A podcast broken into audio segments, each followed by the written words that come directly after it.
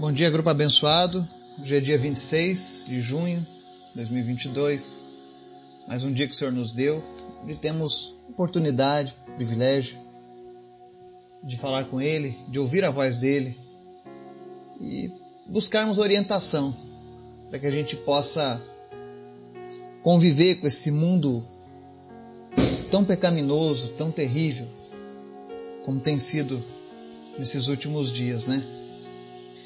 Hoje eu venho trazendo um tema polêmico, super polêmico,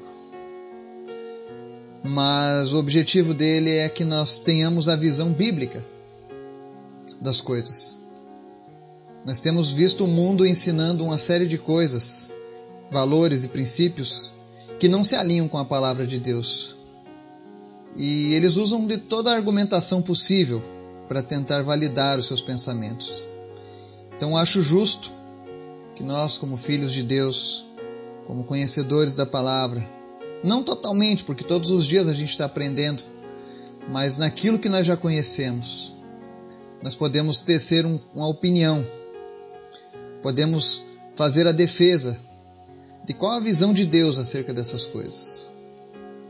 Então hoje eu vou falar um pouco sobre o aborto. Qual é a visão bíblica sobre o aborto? Qual deve ser o posicionamento do cristão sobre o aborto? E eu espero que o Espírito Santo seja o nosso auxiliador.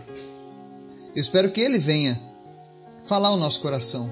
Porque não importa o que o Eduardo diga, o que importa é aquilo que o Espírito Santo imprime no nosso ser, no nosso caráter, no nosso coração. E é isso que faz a diferença em tudo que é relacionado a Deus. Mas a palavra nos diz que nós devemos anunciar a palavra, o Evangelho. E quando nós conhecemos a palavra, essa palavra nos é lembrada nos momentos necessários. Então espero que Deus fale com você, que o assunto seja esclarecido ao teu coração, porque muitas pessoas me pediram essa semana especialmente sobre o assunto. Então, Antes da gente começar o nosso estudo, convido você a estar orando para que Deus venha elucidar essa questão no nosso coração, na nossa mente. Amém? E que Deus venha abençoar a nossa nação e as crianças da nossa nação. Eu tenho dito para algumas pessoas: existe um ataque das trevas contra a infância, contra as crianças, contra a futura geração desse país. Não só no Brasil, mas em muitos países. Então eu gostaria de pedir que essa semana o grupo estivesse orando pelas crianças, pelo futuro, que você possa estar intercedendo. Amém? Vamos orar? Senhor, muito obrigado, porque todos os dias a tua palavra é o nosso alimento e nós precisamos desse alimento, Senhor, porque sem ti nós não podemos nada nesse mundo. Nós não queremos ser enganados, iludidos, ludibriados, levados por qualquer vento de doutrina, como diz a tua palavra, mas nós queremos te conhecer mais, Pai. Nós queremos fazer aquilo que te agrada, nós queremos andar de acordo com a tua vontade, porque ela é sempre boa, perfeita e agradável. Eu louvo a ti, Pai, por essas pessoas que nos seguem, que nos acompanham neste grupo, pela internet. Obrigado, Jesus, porque o Senhor tem despertado cada coração em cada cantinho deste mundo. Obrigado pelo alcance da tua palavra nesses 38 países. Que o Senhor esteja fortalecendo essas pessoas agora, nesse momento em que elas estão ouvindo essa mensagem. Que teu Espírito fale de maneira poderosa a cada coração. E em especial nós pedimos nessa hora, Deus, a tua bênção sobre as nossas vidas, as nossas famílias, as nossas nações, cidades, governos, Colocamos tudo em tuas mãos, Pai, e pedimos, Pai, aquilo que é da nossa parte, que não sejamos omissos, que não sejamos falhos, mas que venhamos sempre a defender os teus valores, Pai, em toda e qualquer situação. Abençoa as crianças da nossa nação e repreende, meu Deus, esse espírito de morte que tenta ceifar a vida dos pequeninos ainda no ventre de suas mães. Não permita, Deus, tal maldade se nomeie na nossa geração. Que a nossa geração não seja conhecida na história como a geração dos abortos, do assassinato de fetos, de bebezinhos. Muda essa sorte. Muda a nossa história, Pai. Nos desperta. Te apresento também, Deus, os enfermos. Visita agora cada pessoa que está enferma, trazendo cura, restauração, libertação, em nome de Jesus. Em especial, te apresento o menino Vitor, de sete anos, que estava com líquido no pulmão. E eu digo estava, Senhor, porque eu sei que o Senhor tem ouvido as nossas orações. E nessa hora nós invocamos o teu santo nome, Jesus, sobre a vida do Vitor. Que, aliás, significa vitorioso. Que ele seja vitorioso, Pai. Que ele seja, meu Deus, mais que vencedor. Que a história dele seja uma história escrita pela tua mão, meu Deus. Repreende desde já todo problema, toda sequela, toda ação negativa dessa enfermidade na vida dele e cura ele, Pai. Em nome de Jesus, nós damos ordem agora, pulmões, eliminem todo o líquido, todo derrame pleural seja sarado agora. Em nome de Jesus, e que a saúde seja restabelecida. Te apresento também, Deus, aqueles que lutam contra o Parkinson, em especial Leandro, o Wilson, que eles sejam curados agora no nome de Jesus. Mal de Parkinson. Nós te expulsamos agora da vida dessas pessoas em nome de Jesus. Aqueles que estavam tremendo, tendo distúrbios na mente por conta do Parkinson, com a sua parte motora afetada, em nome de Jesus, toda a parte motora seja restaurada agora, neurônios que estavam danificados, parte cerebral afetada seja agora curada em nome de Jesus e restaurada. E Parkinson saia e não volte mais em nome de Jesus. Te apresento também, meu Deus, a vida do missionário Dave Howard e do Jim, que vão para Burundi, o país mais pobre do mundo, mais miserável do mundo. Mas eu creio, Deus, que tu vai usar a vida destes homens para levar luz para levar vida. Para que a tua palavra venha mudar a sorte dessa nação, Deus. Usa a vida dos teus filhos, Pai, que estão indo para esse lugar. E em nome de Jesus, Pai, usa eles poderosamente para trazerem esperança para esse povo. Para que a história seja mudada sobre aquela nação. Porque a tua presença, Deus, ela transforma qualquer cultura, qualquer nação, qualquer país. Sê com eles, Pai. Guarda, protege e usa com poder. Em nome de Jesus. Também te peço, Espírito Santo, amado amigo, Pai, Salvador. Quantas vezes, Espírito Santo, nós nos dirigimos a Ti como nosso amado amigo, auxiliador das horas difíceis? Perdoa-nos, Espírito Santo, pelas vezes em que não te honramos ou que não te damos o devido reconhecimento nessa obra redentora nas nossas vidas. Tu és maravilhoso, Espírito Santo. Tu és maravilhoso, Espírito Santo. A tua presença é linda, é suave, é acolhedora. E ainda existem tantos que ainda não sentiram a tua presença tantos que ainda não te conhecem, Senhor. Eu oro nesse dia para que haja salvação, para que pessoas tenham um encontro real contigo, Jesus. Em nome de Jesus. Fala conosco, Pai. Amém. Essa semana nós vivemos dois assuntos polêmicos, um nos Estados Unidos e um no Brasil.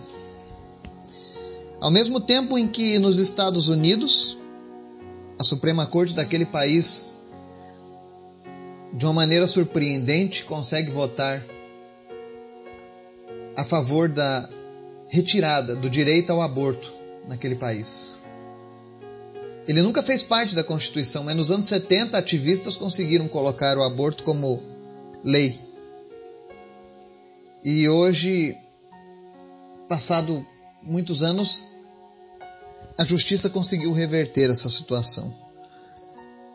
Porque os Estados Unidos, falem o que quiserem, é uma nação cristã. Talvez não seja tão praticante do cristianismo como foi em outros tempos, mas é uma nação fundamentada na palavra de Deus. E voltaram para ela nesse momento, tendo essa vitória. E pelo que eu entendi, mais da metade dos países dos estados americanos vai banir totalmente o aborto. E isso é uma vitória. Não para o povo de Deus, mas para as crianças que não tinham a chance, que eram ceifadas, tolhidas do seu direito de viver, pelos motivos mais diversos. Mas ao mesmo passo em que houve essa grande vitória, que mostra que Deus está no controle das coisas ainda, no Brasil, no mesmo dia, uma criança de 11 anos cometeu um aborto, orientada por adultos, pela mídia, por uma parte da justiça, por alguns médicos, por políticos, por artistas, por cantores, por advogados. Pessoas essas que, se o aborto fosse algo tão bom, eles não existiriam no mundo para início de conversa. Será que as mesmas pessoas que apoiam alguém a fazer um aborto concordam de fato? Porque se ela apoia, ela nem deveria ter existido. Afinal, ela podia ter sido abortada. E aí aconteceu essa polêmica no Brasil, e eu deixei para me posicionar apenas depois de esclarecidos os fatos. Porque é um assunto espinhoso. Mas a palavra de Deus sempre nos diz que devemos ficar a favor da vida. Todos têm o direito de viver. E não era diferente com aquele feto, com aquela criancinha que estava no, no, no ventre da outra criança. E no começo as pessoas diziam tem que abortar, tem que fazer, porque é um estupro. Mas a mesma mídia que divulgou a notícia dessa criança grávida por um abuso, por um estupro, na verdade omitiu os fatos. Ela tinha um relacionamento consensual com o filho do padrasto de 13 anos. Relacionamento consentido pelo pai e pela mãe. Nesse caso, a culpa de tudo vem dos pais, que foram levados por essa, essa sociedade caída, destruída. E aí, se me perguntarem, Eduardo, qual o posicionamento do cristão com relação ao aborto? Êxodo 20, 13 já dizia: Não matarás. Não matarás. Nós não temos o direito de matar ninguém. nem, nem adultos, muito menos criancinhas. Os próprios discípulos de Jesus, no começo, não faziam ideia do, do potencial das crianças no reino. Em Lucas 18, 15 e 16, a palavra diz assim: O povo também estava trazendo as criancinhas para que Jesus tocasse nelas. Ao verem isso, os discípulos repreendiam aqueles que tinham trazido. Mas Jesus chamou a si as crianças e disse: Deixem vir a mim as crianças e não as impeçam, pois o reino de Deus pertence aos que são semelhantes a elas. Jesus estava mostrando o valor das crianças. A palavra diz que as crianças são a herança do Senhor para as nossas vidas. As crianças são parte do reino de Deus e não uma simples distração que nós temos. E a lei do Antigo Testamento já trazia muitas informações acerca da proteção às crianças. Quer ver um exemplo? Êxodo 21, do 22 ao 25, dizia assim: Se homens brigarem e ferirem uma mulher grávida, e ela der à luz prematuramente, não havendo, porém, nenhum dano sério, o ofensor pagará a indenização que o marido daquela mulher exigir, conforme a determinação dos juízes. Mas se houver danos graves, a pena será vida por vida, olho por olho, dente por dente, mão por mão, pé por pé, queimadura por queimadura, ferida por ferida, contusão por contusão. Havia uma proteção na lei mosaica para a mulher grávida e para a criança. Justamente para evitar que o bebê, que o feto, sofresse algum dano. Então, se alguém ferisse uma grávida e ela perdesse esse bebê, essa pessoa perderia até mesmo a própria vida por conta disso. Porque uma vida é uma vida, não importa se ela é um embrião, um feto, uma criança, um adolescente, um adulto, um idoso. Não. Não é por conta da idade que nós somos mais humanos ou menos humanos. Alguém é humano desde o dia da sua criação. Ou você é humano desde o início ou você não é.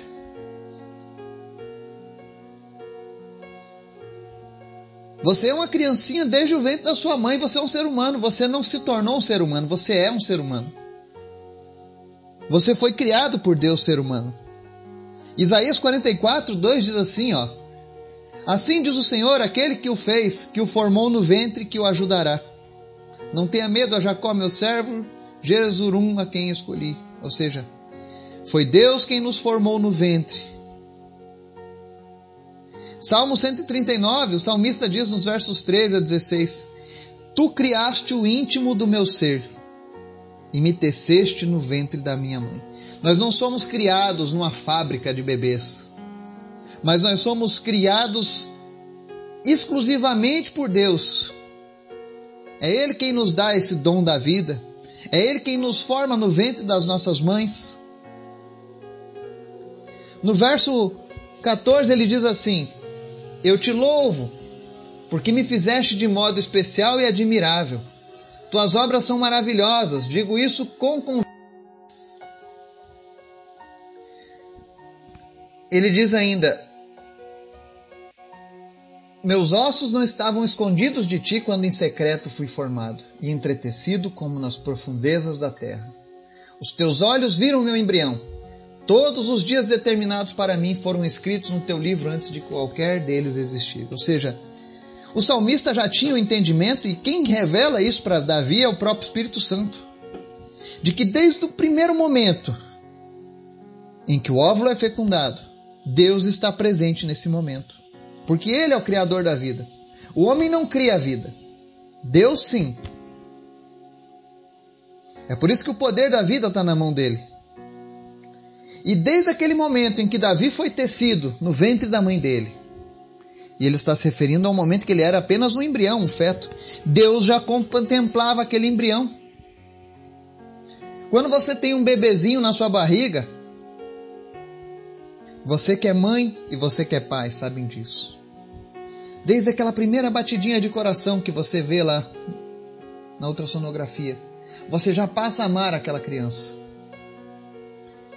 Você já passa a desejar a presença daquela criança. Você já passa a sonhar com aquela criança, como vai ser o rostinho, como ela vai ser.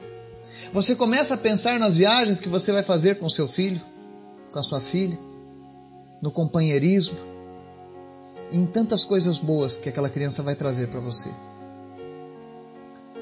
Imagine Deus, o Criador de todas as coisas. Ele já conhece cada embriãozinho. Ele já sabe o nome de cada um daqueles embriões. Ele mesmo está formando, nutrindo.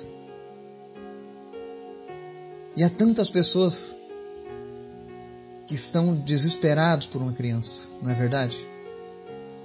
E Deus conhece o coração do homem. Mas talvez você me diga, ah, Eduardo, mas no caso da, da, de um estupro, a gente é melhor fazer o aborto. Mas a verdade é que nenhuma criança é produto desprezível de um estupro ou de um incesto mas ela é uma criação de Deus única, maravilhosa e feita à imagem de Deus. Não importa a origem, se foi um estupro, se foi um incesto. Aquele serzinho que foi criado é inocente.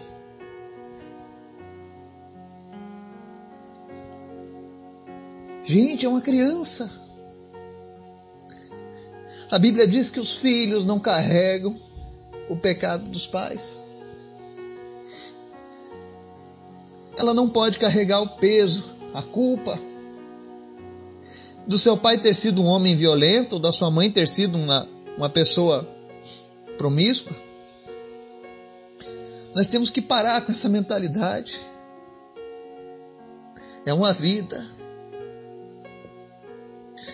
É uma criança. Pode ser o futuro pregador do Evangelho, que vai ser usado para salvar muitas vidas. Pode ser aquele filho que vai cuidar da mãe na velhice. Pode ser o médico que vai descobrir um procedimento para a cura do câncer. Porque não importa como começou, o que importa é o que vai acontecer durante a vida. Teve um homem nos Estados Unidos chamado Alan Keyes, um professor, e ele se dirigiu aos alunos do ensino médio na escola de Detroit. E uma menina de 13 anos de idade perguntou se ele faria uma exceção para o estupro em sua posição pró-vida. E ele respondeu àquela menina com a seguinte pergunta: Se o seu pai estuprasse alguém e nós o condenássemos por esse estupro, vocês acham que seria certo se em seguida nós disséssemos, ok, pelo fato de seu pai ter sido culpado do estupro, nós mataremos você? Sabe o que, que aquela classe de estudantes de 13 anos respondeu? Que não. Que não seria justo que os filhos fossem mortos porque o pai cometeu um estupro. E quando alguém comete um estupro, a sociedade enxerga mais ou menos assim. Ele cometeu o estupro, vai lá e mata a criança. Gente, que lógica há nisso? Aonde na lei está, está dito isso que quando alguém erra, o filho tem que pagar?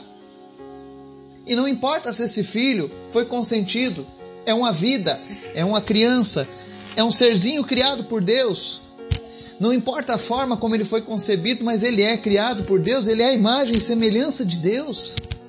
Ele é digno de receber o amor, ele é digno de receber o carinho, ele é digno de receber tudo aquilo que Deus tem preparado para ele, porque ele é como eu e você.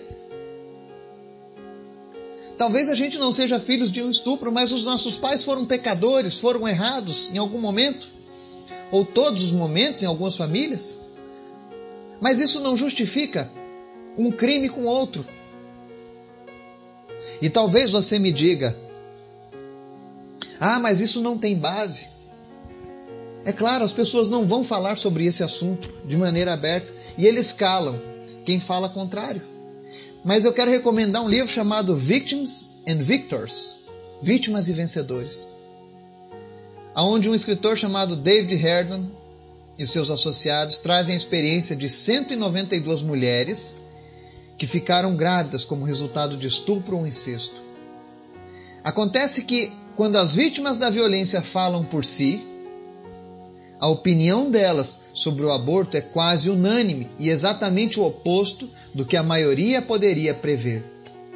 Quase todas as mulheres entrevistadas disseram que se arrependeram de abortar seus bebês concebidos através de estupro ou incesto. Dentre as mulheres que deram a opinião, mais de 90% disseram que desencorajariam outras vítimas de violência sexual a fazerem abortos. Nenhuma das que deram à luz uma criança expressou arrependimento. Sabe por que tudo isso? Porque o aborto não traz a cura para uma vítima de estupro? Aonde está na medicina que o aborto vai trazer a cura para aquela alma? Me respondam os psicólogos, os médicos, com todo respeito. Mas não existe literatura que diga que o aborto é a melhor solução. Eu tenho familiares que nasceram com deficiências Uns não ouvem, não falam. Outros têm autismo. E se eu perguntar para a mãe desses jovens, e aí? Na cultura de hoje, talvez você fosse direcionado a abortar esse filho.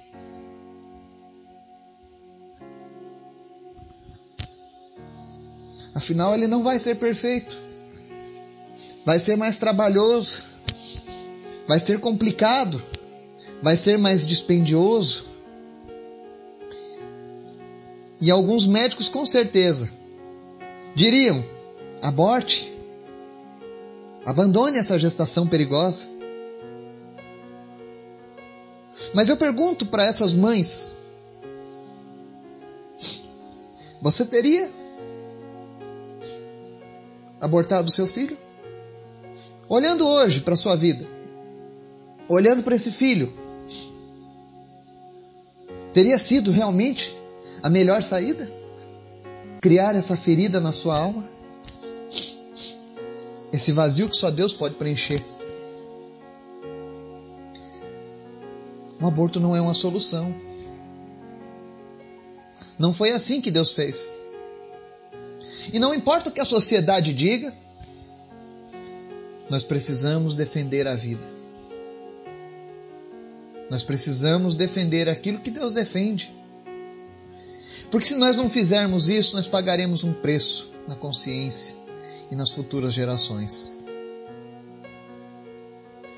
Mateus 27, 45 e 46, para a gente encerrar, diz assim: Ele responderá: Digo a verdade, o que vocês deixaram de fazer a alguns destes mais pequeninos, também a mim deixaram de fazê-lo. E estes irão para o castigo eterno, mas os justos para a vida eterna.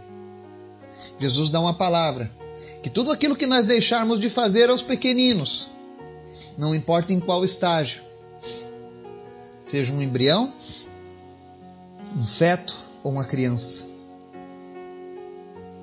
tudo que nós deixarmos de fazer, a nossa omissão terá um preço. Portanto, lute pela vida, apoie a vida,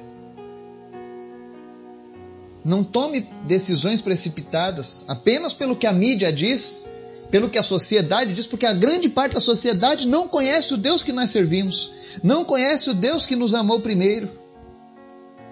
Esse Deus ele não olha para alguém e diz, ele é uma vítima de estupro, esse não é uma vítima de estupro. Ele olha e vê uma criança, alguém que pode mudar o mundo, alguém que pode trazer alegria, Alguém que vai mudar a vida de alguém que não podia ter filhos. Porque ter filhos é uma dádiva, é um presente. Que o Espírito Santo de Deus fale ao teu coração. Que ele venha tirar essas dúvidas e que as trevas se dissipem no teu entendimento. Deus nos ama de maneira igual. Não importa a origem do nosso nascimento. E eu quero deixar uma palavra de cura aqui no final dessa mensagem. Se você passou por uma experiência de aborto, se no seu tempo da ignorância você praticou esse ato, eu sei que você carrega uma culpa no teu coração. Eu sei que você às vezes se esconde, desvia o olhar no assunto, procura não opinar, mas tudo isso porque você carrega uma culpa. Você carrega uma ferida na sua alma. E muitas vezes você tem se dirigido a Deus com essa culpa no teu coração. Mas eu quero dizer que o amor de Deus é grande. E ele perdoa todo e qualquer pecado, inclusive esse. A Bíblia diz que Deus não leva em consideração o tempo da ignorância. Quantas coisas nós fizemos na época da ignorância da palavra de Deus, na nossa inconsequência, não é verdade? Mas Deus não quer que eu e você vivamos no sentimento de culpa, no sentimento de perda. Pelo contrário, Ele quer novidade de vida. Aquele que se arrepende encontra o perdão. Então, se você tem carregado essa culpa, Abre o teu coração para Jesus nesse momento. Coloca a mão agora no teu coração. Eu quero orar com você. Eu não costumo fazer isso, mas eu sinto um direcionamento do Espírito Santo nesse momento. Coloca a mão no teu coração. Você que, que se arrepende dessa prática. Não importa qual foi a motivação, mas você praticou isso na sua vida. E vamos orar junto. Pai, no nome de Jesus, nós viemos agora diante da tua presença e te apresentamos agora cada uma dessas pessoas infelizmente, Pai, por falta de sabedoria, por falta de conhecimento de Ti, praticou o aborto, cometeu esse crime. Nós sabemos que isso não vai trazer a vida dessa criança de volta. Mas nós sabemos que pode trazer a vida dessa pessoa novamente para o centro da tua vontade. E nessa hora, Deus, essa pessoa se arrepende de tudo que ela fez relacionado a esse assunto. E nós pedimos agora, Jesus, vem com o teu bálsamo, derrama o teu sangue sobre a vida dessa pessoa e limpa esse pecado. Que ela saiba agora que não há mais nenhuma condenação pelos erros do passado. E que no próximo minuto nem mesmo o Senhor se lembrará deste pecado. Ainda que a consciência nos mostre o Senhor não se lembrará mais deste pecado. E que ela possa usar, ó Deus, essa nova experiência, essa redenção, para fazer a diferença nesse mundo. A tua palavra diz que onde abundou o pecado, superabundará a graça. Aonde as trevas reinavam, que o teu amor venha imperar agora, Pai. Toma agora essa pessoa, que ela possa sentir o teu abraço, que ela possa sentir, ó Deus, a tua presença redentora, limpando ela e dizendo para ela: Filha, não existe mais condenação para você. Filho, eu perdoo a tua decisão. Não existe mais condenação para você. Os teus pecados foram perdoados, inclusive esse e deles não me lembrarei mais. Assim diz o Senhor. Que você possa descansar o teu coração. E permita a Deus continuar ministrando ao longo do dia ao teu espírito. Em nome de Jesus. Amém.